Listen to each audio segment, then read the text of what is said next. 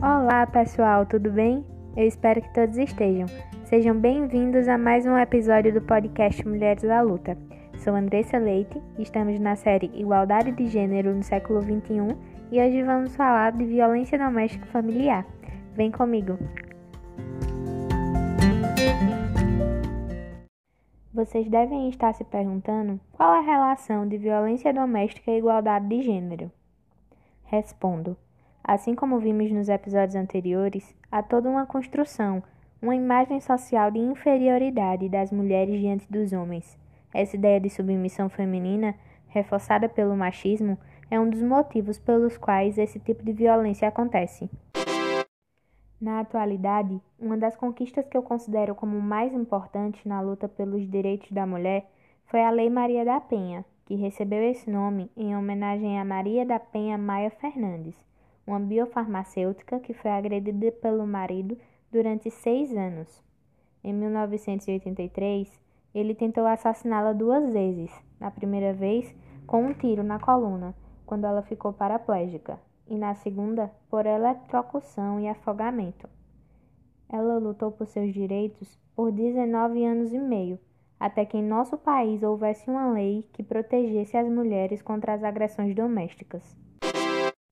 Sancionada em 7 de agosto de 2006, a Lei Maria da Penha conceitua a violência doméstica familiar como qualquer ação ou omissão baseada no gênero que lhe cause morte, lesão, sofrimento físico, sexual ou psicológico, dano moral ou patrimonial.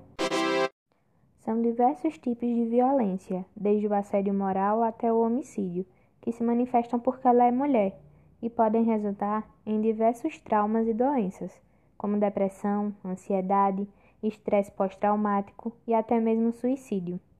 A agressão é um dos últimos estágios de um ciclo que se inicia com um comportamento carinhoso. Depois, um aumento de tensão. Depois, o ato da violência. Por último, arrependimento. E voltamos para o comportamento carinhoso. Esse ciclo é constantemente repetido e pelo qual muitas mulheres passam sem perceber sua nocividade.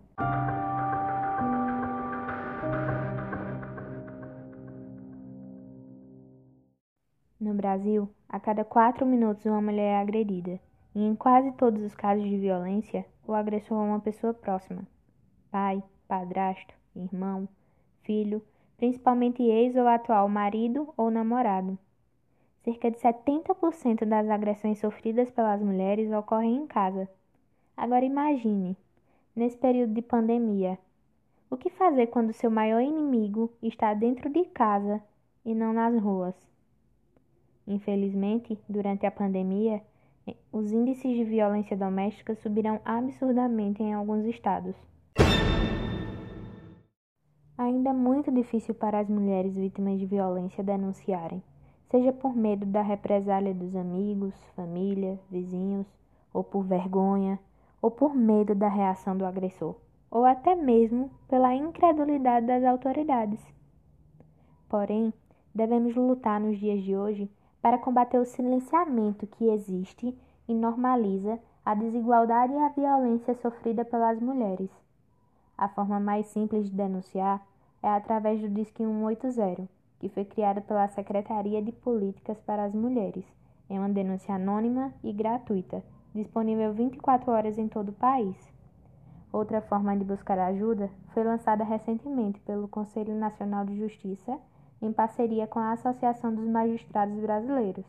Conhecida como Campanha do Sinal Vermelho, para denunciar, basta se dirigir a uma farmácia e mostrar um X vermelho na palma da mão a algum atendente, que identificará o sinal e acionará a polícia. Bem, pessoal, chegamos ao final do último episódio da série Igualdade de Gênero no século XXI e tratamos de temas importantíssimos.